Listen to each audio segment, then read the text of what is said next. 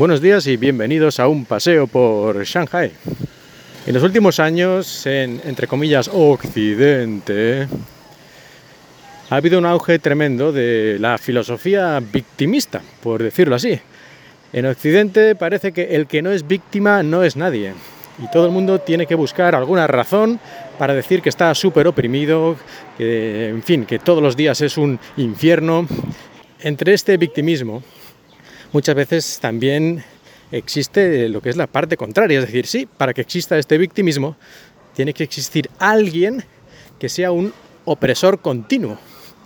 Si hay una víctima perpetua, tiene que haber un opresor perpetuo.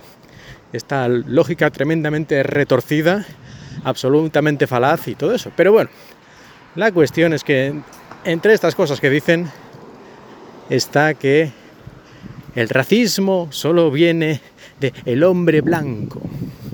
Pero naturalmente cualquier persona con dos dedos de frente se da cuenta de que esto es simplemente falso, que el racismo, el, el miedo al extraño, al extranjero, al desconocido, esto es algo propio de la naturaleza humana, ni de hombres, ni de mujeres, ni de blancos, ni de negros, ni de nada. Aparte de que todo esto de los blancos, los negros y los no sé qué, todo esto es racista, el propio concepto en sí mismo. O sea que también es muy curioso en los últimos años los que más utilizan todo este tipo de vocabulario racista, pues son precisamente los supuestos antirracistas.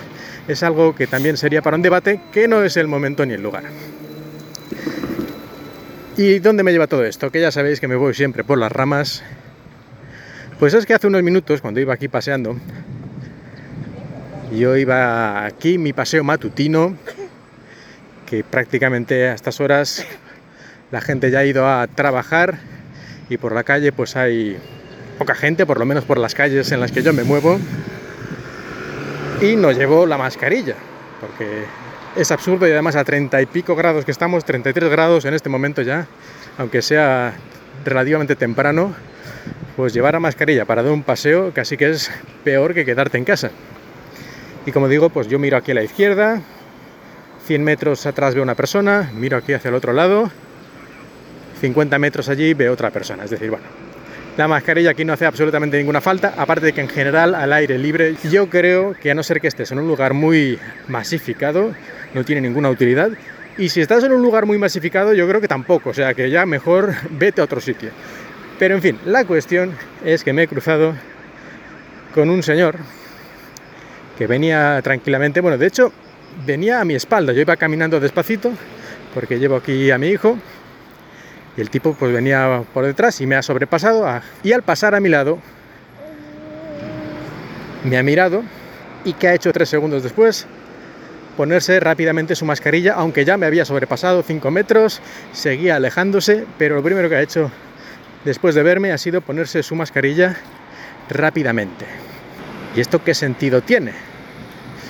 Pues básicamente volvemos a lo que antes estaba diciendo, esto es racismo, xenofobia o como quieras decirlo, porque en China, para mucha gente, y esto supongo que esta idea no ha aparecido de la nada, sino que aquí ya sabéis quién controla los medios de comunicación, y algo tendrá que ver, digo yo, pues existe esta idea de que el virus, el coronavirus, el COVID-19, viene de fuera. Que si hay algún caso de coronavirus, de alguna forma ha venido de fuera, de fuera de China. Porque China es limpia y pura. Cosa que es muy curiosa, porque hay varias opciones, pero prácticamente la principal sería que alguien ha venido en avión de viaje. Ya sabéis que está súper restringido el viaje a China, pero es que aunque venga alguien, que no suele ser el 5% o menos del pasaje de los aviones, de los pocos que llegan, esta gente está dos o incluso tres, a veces incluso cuatro semanas de cuarentena con un montón de PCRs y todo eso. O sea, yo diría que estas son las personas más seguras de China eh, respecto al virus. O sea, si sales de la cuarentena después de viajar a China, está más limpio que cualquiera. Sin embargo, a nivel popular, pues cualquier extranjero, incluso aunque a lo mejor no haya salido de China en los últimos cinco años, que esté aquí como cualquier otro chino normal, cualquier habitante, cualquier ciudadano, pues da igual, porque te ven cara de extranjero. Si es cara de extranjero, habrá venido de fuera, y si ha venido de fuera, este lleva el virus. Y ya sé que todo esto no tiene ningún sentido, pero a nivel popular mucha gente tiene esa idea. Y básicamente se basa en eso, en tu cara. En tu cara tienes cara de extranjero, pues ya está, eso es suficiente. No hace falta ninguna evidencia ni, ni lógica más que eso. Y otra fuente del virus que viene de fuera, que se suele mencionar también en noticias y esos sitios, es la comida congelada. Sí, aquí en China hay una especie de obsesión en que la comida congelada que viene del extranjero también lleva el virus. Aunque yo nunca he visto ningún, digamos, ningún análisis oficial, incluso del propio gobierno chino, que hayan encontrado unas muestras viables del virus en comida congelada de fuera. Yo no lo recuerdo, a lo mejor se me ha pasado, aunque yo creo que le hubieran dado mucha propaganda.